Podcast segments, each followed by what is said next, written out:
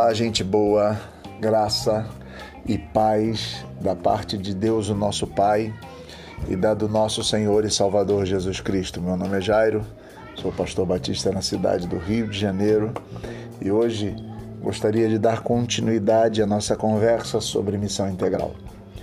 Hoje, de forma muito devocional, simples, usando como exemplo o sonho de um homem o sonho de muitos homens, representado por um homem, mas o sonho por um mundo de justiça.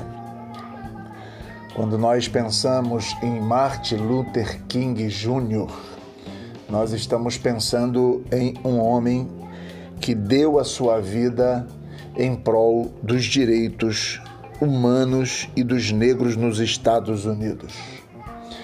Se pensarmos que o homem que levou uma bala na cabeça, levou a bala na cabeça por lutar por igualdade, por justiça neste mundo, é um homem que até hoje inspira tantos outros homens a dedicarem suas vidas e a tentarem lutar por um mundo de justiça. Martin Luther King Jr ele é alguém que chegou a ser considerado como o negro mais perigoso da nação americana. E é muito interessante, né? Sempre quem luta por justiça é visto como alguém muito perigoso.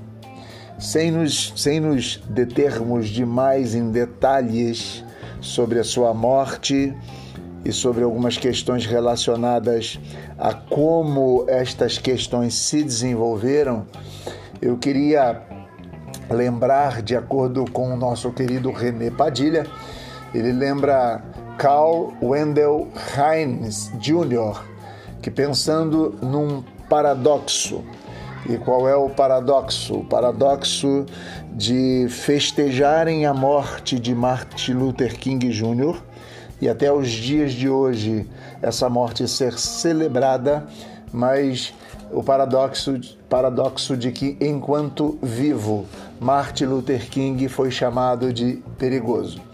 Então, Carl Wendell Heinz Jr., ele expressa um pouco daquilo que ele sente num poema que é mais ou menos assim: Agora que ele está bem morto, vamos celebrá-lo Construamos monumentos em sua honra, cantemos hosanas em seu nome.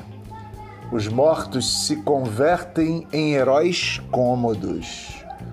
Não podem levantar-se para desafiar as imagens que fazemos de sua vida. Além disso, é mais fácil construir monumentos do que fazer um mundo melhor. Assim, agora que ele está bem morto, com nossa consciência aliviada, ensinaremos nossos filhos que ele foi um grande homem, sabendo que a causa pela qual viveu é ainda uma causa e o sonho pelo qual morreu é ainda um sonho um sonho de um homem morto. Martin Luther King Sonhava com, por um mundo de justiça e liberdade, onde todos fossem respeitados como filhos de Deus, sem distinção de raça, nacionalidade, classe social, classe social credo. E é exatamente o que esse poema aponta para nós é que esse ainda continua sendo um sonho, não uma realidade. Parece-me que é uma inquietação do poeta que aponta o que a luta de Martin Luther King, mas a continuidade dela como necessária, como vital. Agora, o que devemos pensar e perceber é que essa luta de Martin Luther King Jr. não é só uma luta de um democrata dos Estados Unidos, não é só uma luta que tem um lado da batalha, não é só uma luta que pode ser vista sob a ótica da política partidária. Não. A luta de Martin Luther King Jr. tem raízes bíblicas. King não foi somente um, um, defensor do direito dos negros nos Estados Unidos, foi um pastor evangélico com profunda convicção que são cristãs, tá? disposto a morrer pelo seu ideal é, é, liberal e democrático. Tá? É, digamos que ele luta pela ideia de que as criaturas, como criaturas de Deus, devem ser livres.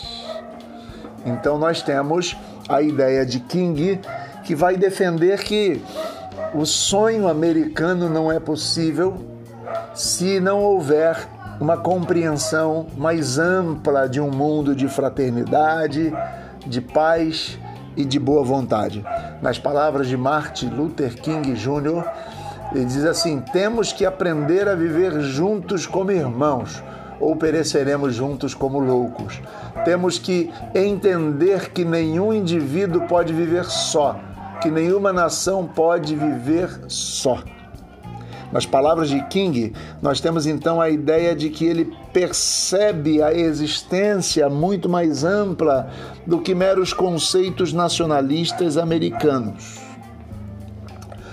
A motivação fundamental que leva King a tomar essas atitudes, a dizer o que diz, e inclusive a morrer da forma que morreu, é o amor cristão, tá? Se há algo que a leitura de seus escritos demonstra é que ele considerava o amor como a, como a maior força para a transformação pessoal e social. Para os sonhos né, de Martin Luther King, nós dizemos que existem respostas sociais concretas. Algumas coisas mudaram, mas digamos que os sonhos de Martin Luther King continuam sendo sonhos. E somente o amor cristão pode nos motivar a um mundo melhor. Digamos que a um mundo de justiça. E se de fato não é possível na sua inteireza, é possível, como Martin Luther King, produzir transformações motivadas pelo amor cristão. Quando nós lembramos de Martin Luther King, quando ele, por exemplo, em 1957 organizou a Conferência de Líderes Cristãos do Sul, né, para conquistar os plenos direitos como cidadão, a igualdade, a integração do negro em todos os aspectos da vida norte-americana.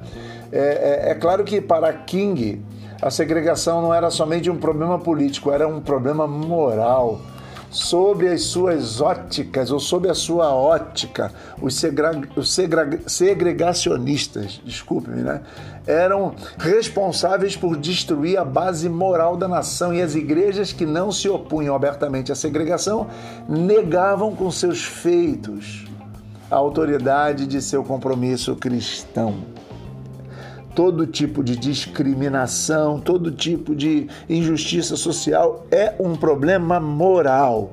Moral. É claro que é muito mais fácil perceber a moral como a questão dos costumes somente e discutirmos a sexualidade do outro, enfim, e essas outras coisas, porque isso não nos interfere. Mas quando pensamos em pobreza e em situações como essa, isso nos interfere. É, é, incrível que uma nação que tenha tido a influência de Martin Luther King, que tenha conquistado tantas coisas no que diz respeito aos direitos humanos, ainda use milhões de, dólares, de dólares para a construção de armas, para, entre aspas, manutenção da paz e mais do que isso, né? corte drasticamente verbas para auxílio aos mais pobres. Então, o seu belo sonho, o sonho de Martin Luther King Jr. por justiça e liberdade, continua sendo um sonho. É, o sonho de um homem morto, como diz o poema que nós lemos, a menos que nós assumamos o nosso papel nessa situação. Quando nós pensamos em missão integral, é preciso pensar em um mundo de justiça. E essa justiça só é possível se nós fizermos a nossa parte e com o amor de Jesus, o amor cristão, levarmos isso tudo adiante. Que possamos assim ser e que Deus nos abençoe e até a próxima vez.